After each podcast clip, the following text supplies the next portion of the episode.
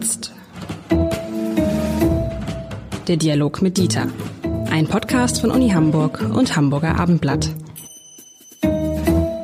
Herzlich willkommen. Mein Name ist Lars Heider und Dieter Lenzen und ich sprechen heute von Wissenschaftler zu Journalist natürlich über den Krieg in der Ukraine. Und mich würde interessieren, lieber Herr Lenzen, wie naiv wir eigentlich alle waren. Wir Journalisten, wie, wie Sie Wissenschaftler sozusagen, dass wir nicht erkannt haben, was Wladimir Putin eigentlich wirklich wollte. Dass wir das über all die Jahre nicht gesehen haben. Denn man muss sich ja vorstellen, und das muss ich so sagen, das ist, ist an einem ja nicht vorbeigegangen, man hat es noch nicht so wahrgenommen.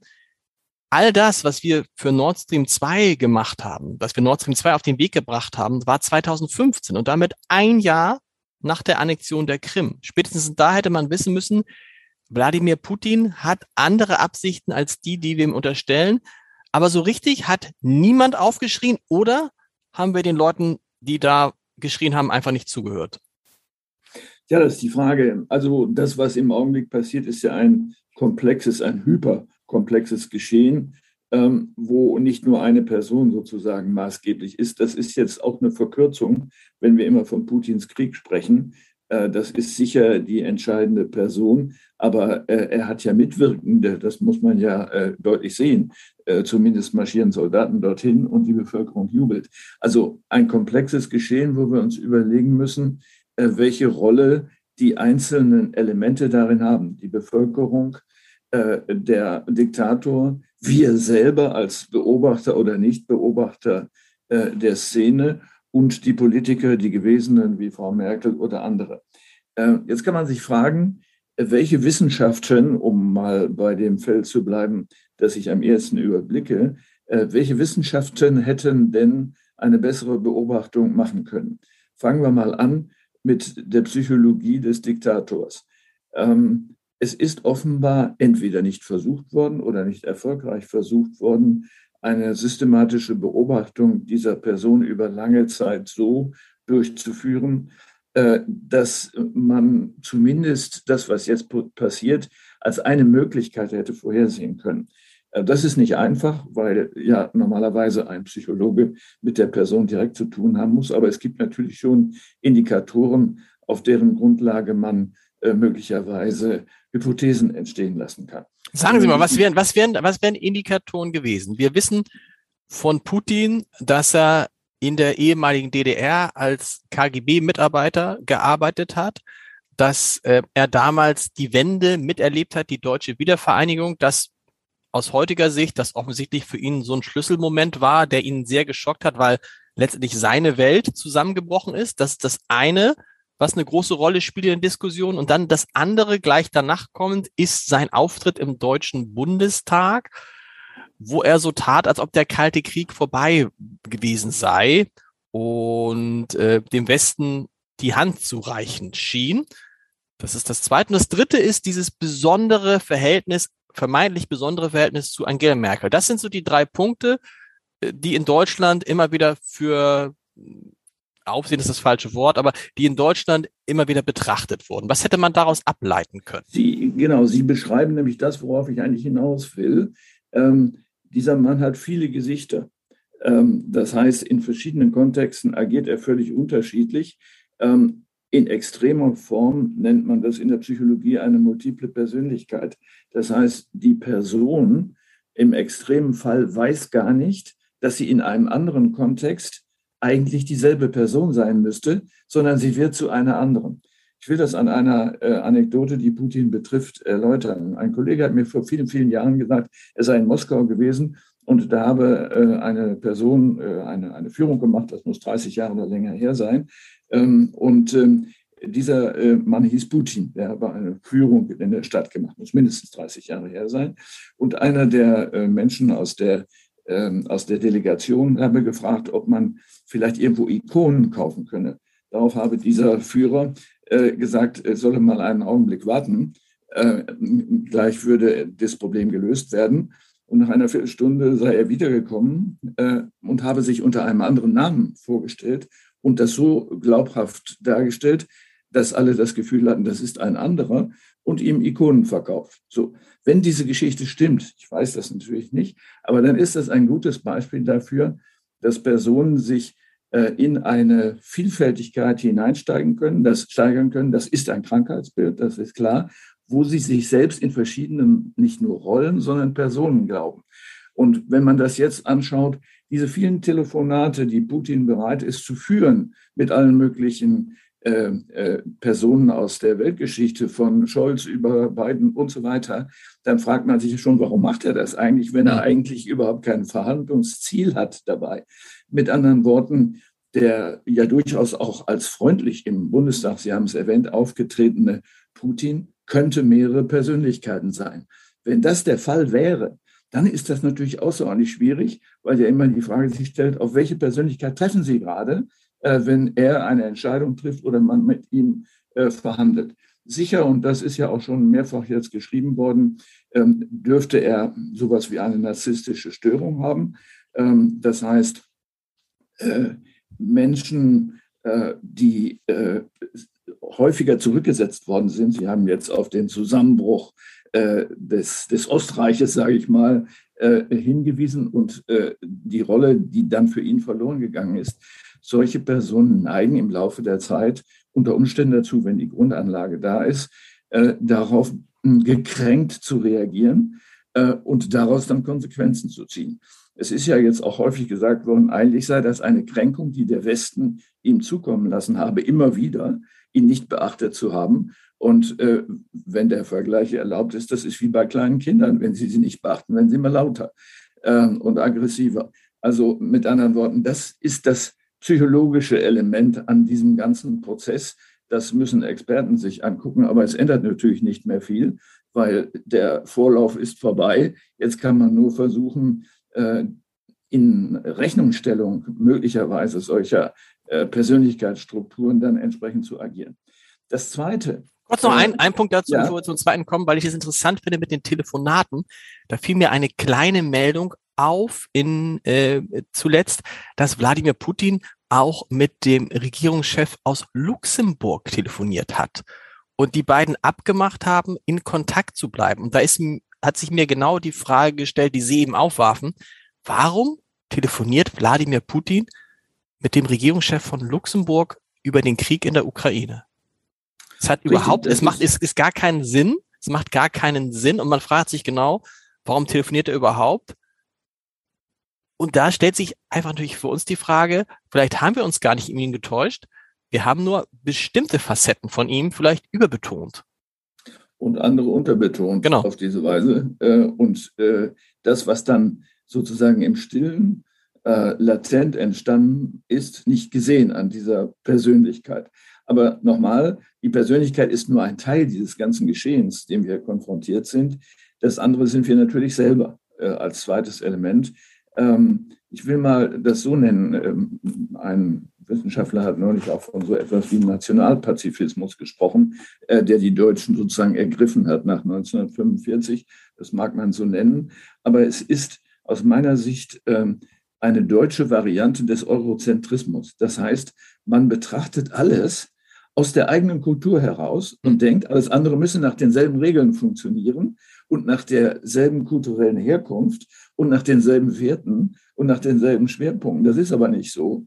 Ähm, und das ist natürlich eine Form, äh, sagen wir mal, von nationalem Egozentrismus einer Nation, die sich gar nicht anders vorstellen kann, als dass die ganze Welt friedfertig ist. Das ist sie aber nicht weil es natürlich immer Interessenträger gibt, die ihre Einflussbereiche vergrößern wollen, nicht nur Verrückte, sondern natürlich auch dahinterstehende Mächte und Deutungsmächte, die sagen, je größer dieser Bereich ist, desto besser können wir leben. Das hat ökonomische Folgen für uns und das wollen wir. Hinzu tritt, was Deutschland angeht, das ist auch schon öfter gesagt worden, sowas wie äh, ein, ein deutscher Russland-Romantizismus. Das heißt, die romantische Verklärung der häufig sogenannten russischen Seele mag hinzutreten. Ähm, ich erinnere mich noch äh, an äh, meine Mutter, die äh, russische Romane verschlang und sagte, die sind uns seelenverwandt, die tun uns nichts eigentlich, die sind nur provoziert worden von Hitler, sonst sind sie ganz anders. Ähm, das ist wieder so eine zentrische, also in diesem Fall deutschzentrische Sichtweise gewesen zu einem anderen Zeitpunkt, die uns natürlich dann im Wege steht. Das führt zu falschen Bewertungen oder zu einseitigen Bewertungen. Ähm, ein anderer Punkt ist natürlich Russland selber, also das Land Russland und seine Bevölkerung. Auch das ist ja ein Faktor in dem ganzen Geschehen, äh, den wir nicht äh, übersehen äh, dürfen. Ähm, wenn dem Krieg, egal ob er so genannt werden darf oder nicht, er ist ja auch für, äh, sagen wir mal, weniger informierte Menschen schon sichtbar in Russland. Das ist ja falsch zu glauben, das wüsste man nicht. Es wird nur anders gedeutet. Dann stellt sich natürlich die Frage, ob es auch so etwas gibt wie ein, eine nationale Kränkung. Das, was Putin spiegelt als gekränkte Persönlichkeit, als gekränkter Staatenlenker, ähm, kann natürlich auch eine ganze Nation ergreifen. Ähm, in Deutschland war das die Rache für Versailles. Das war die Reaktion äh, einer gekränkten Nation und der weitere Prozess ist uns allen bekannt. Auch das ist ein Faktor, den man in Rechnung stellen muss. Also ich will sagen, äh, es ist eben nicht nur der Faktor Putin, das sind wir selber, das ist die Bevölkerung, die von ihm in irgendeiner Weise gelenkt wird. Und ähm, dann vielleicht auch historisch betrachtet natürlich äh, Politiker, Politikerinnen, Frau Merkel haben Sie vorhin schon erwähnt, wo wir nicht so genau wissen, warum sie diese Haltung eingenommen haben, ähm, aus ja eigentlich einer besseren Kenntnis. So, da, das ist eigentlich das größte Fragezeichen wenn jemand das so gut kennen äh, müsste und äh, aus dem Machtzusammenhang gekommen ist, das heißt, die DDR war ja unterworfen, in Anführungsstrichen, ähm, und äh, es sogar persönliche Bekanntschaft mit Putin gibt, warum man das dann nicht besser einschätzt. Interessant ist diese, interessant ist, glaube ich, die, die, für mich dieser zweite Punkt, diese deutsche Sicht der Dinge. Denn andere Länder, insbesondere die, die dichter an Russland dran liegen, haben ja immer schon gesagt, vorsichtig. Also die Polen haben das gesagt, die baltischen Staaten haben das gesagt, aber wir haben das aus unserer aus unserer Art, die Dinge zu sehen, halt betrachtet. Und die ist halt immer, dass wir davon ausgegangen sind, dass am Ende alle so friedlich und freundlich und an Wirtschaft vor allen Dingen interessiert sind wie wir. Und müssen jetzt feststellen, das ist vielleicht der, der, der, nächste große Schock. Hm, vielleicht sind wir da die Außenseiter und nicht die anderen. Ja, ähm, und wir haben ja auch gut davon gelebt. Äh, die Frage ist, äh, ob andere Nationen, in diesem Fall Russland, unter Umständen viel entbehrungsbereiter sind, als wir vermuten. Äh, mit anderen Worten, ob solches äh, wirtschaftliches Aushöhlen, Stichwort Sanktionen, äh, tatsächlich seine Ziele erreicht. Das ist ja dann auch wieder eine Frage äh, wenn die Regale im Supermarkt leer sind, wie man das deutet. Äh, man kann natürlich die Schuld zuweisen äh, den anderen, woran man dann sehen kann, dass der Westen uns aushungern will und so weiter und so weiter. Also so einfach ist das nicht. Wir haben gut davon gelebt, haben Sie eben gesagt, und das scheint mir doch auch eine der Kernpunkte zu sein. Was man jetzt auch sieht, wenn wir wenn Robert Habeck danach sucht, wo können wir Ersatz für Rohstoffe aus Russland herkriegen, ähm, dann spielt da ja auch keine, spielt ja keine Rolle mehr die sogenannte werteorientierte Energiepolitik, für die die Grünen immer ähm, geworben haben, sondern dann fährt man halt nach Katar, da fährt man in die Arab Vereinigten Arabischen Emirate und guckt, wo können wir das herkriegen? Ganz egal, ob das eine Demokratie ist wie unsere Demokratie. Und da muss man sich fragen, haben wir das alles auch nicht gesehen, weil wir gut gelebt haben, weil es uns gut ging und weil wir möglichst an diesem Zustand nichts ändern wollten? An, äh, klarer Satz, weil wir zum Beispiel auch auf billige russisches Gas nicht verzichten wollen. Ja klar, ähm, das ähm, mag so sein. Ähm, gelegentlich, Katar ist jetzt das Beispiel, was Sie ins Feld führen, ist natürlich kritisiert worden der Bruch der Menschenrechte dort vor Ort, äh, was die äh, Arbeiter aus Bangladesch und anderen Ländern angeht äh, und die Umgehensweise und der Bruch der Menschenrechte. Aber es ist ja nicht so, dass man gesagt hätte, daher verhängen wir Sanktionen, bis sich die Lage dort ändert. Und es gibt dann eben keine Weltmeisterschaften in irgendwas.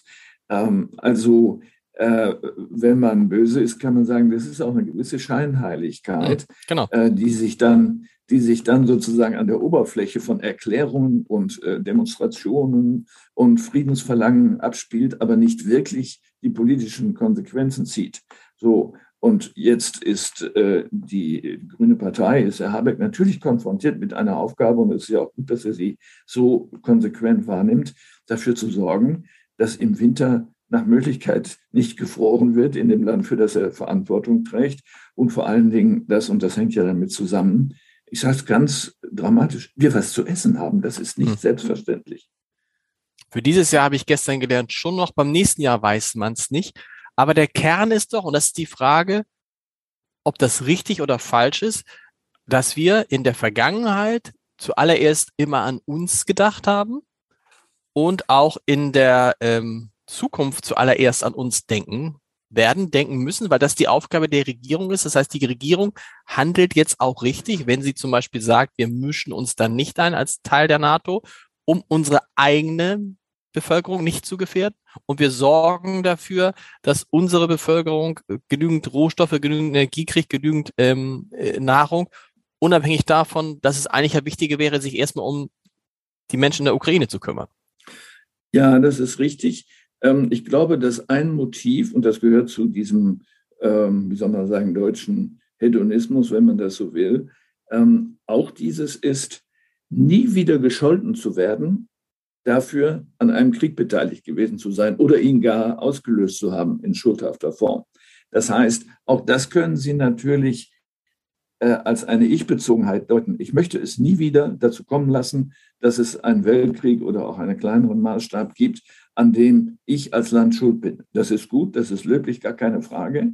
Ähm, aber wenn das nur das einzige Motiv ist und alles andere dahinter zurücktreten hm. muss, und das Leben oder Nichtleben äh, der Menschen in der Ukraine, dann kommt diese Frage natürlich, die jetzt da ist, wie lange darf man dabei zuschauen, ohne zu intervenieren? An der Stelle sind wir ja noch nicht angekommen. Wir hoffen, dass es vorher zu einer Lösung kommt, aber das ist völlig offen.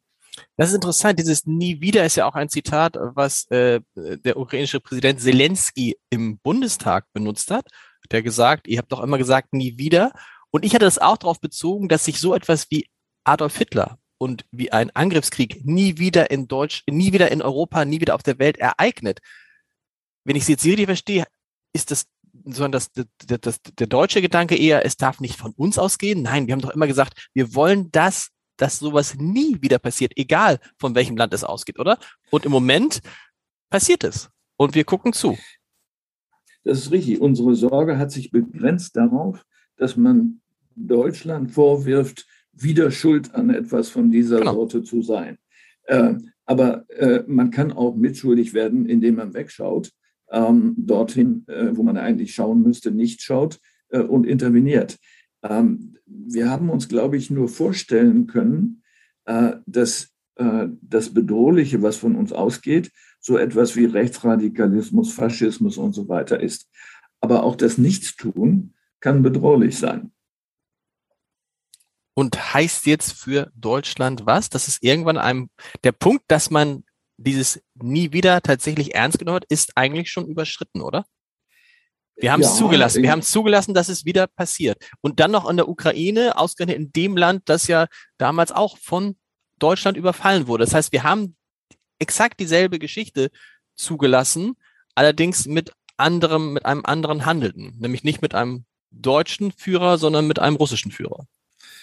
Das ist richtig. Äh, die Frage, die sich jetzt ähm, im Grunde moralisch stellt, ist, wie weit reicht die Verantwortung einer Demokratie und einer so weit entwickelten Demokratie wie unserer jenseits der eigenen Grenzen? Ähm, man kann diese Frage natürlich auch in Bezug auf äh, Korea stellen oder auf Myanmar oder auf irgendwelche Regionen, Syrien. wo man sagt, Syrien, wo man sagt, wieso lässt man das geschehen und schaut dabei zu, schüttelt den Kopf oder äußert sich kritisch. Ähm, auf der anderen Seite, äh, wir haben nicht die Möglichkeit, die die USA haben, rein kräftemäßig nicht überall militärisch zu intervenieren und halten das ja auch für die falsche Antwort. Ähm, die Frage ist nur, wenn die Sprache des Krieges gesprochen wird, äh, wie stark sind dann die Friedensworte? Ähm, die überhaupt nicht kritisiert werden können, aber reichen sie aus? Das ist die Frage. Nun hat man das mit den Sanktionen versucht, also eine Art ähm, Mittelweg zwischen äh, militärischer Intervention äh, und der bloßen Rhetorik. Ähm, das Problem dabei ist, wenn man das theoretisch sich anschaut, Sie haben äh, ein militärisches System, was äh, über die Ukraine herfällt. Man antwortet aber mit dem wirtschaftlichen System. Und das hat ja zunächst mal überhaupt nichts miteinander zu tun. Ähm, denn die Erwartung ist ja, dass man auf eine militärische Aggression militärisch reagiert. Jetzt reagiert man wirtschaftlich äh, und das wird nicht verstanden. Äh, wir sehen das ja in den Reden von Zelensky. Ja, das begrüßt er, dass das der Fall ist. Wir wissen nicht, ob es wirksam ist oder ob es vielleicht im Gegenteil nur uns trifft oder äh, die andere Seite stärkt darin zu sagen, seht ihr, das ist der Westen. Wir müssen über Krieg und Moral und über die Sprache des Krieges in den nächsten Wochen mal sprechen. Das machen wir. Erstmal bis nächste Woche, lieber Herr Lenz. Das Vielen Dank. Wir. Alles Gute.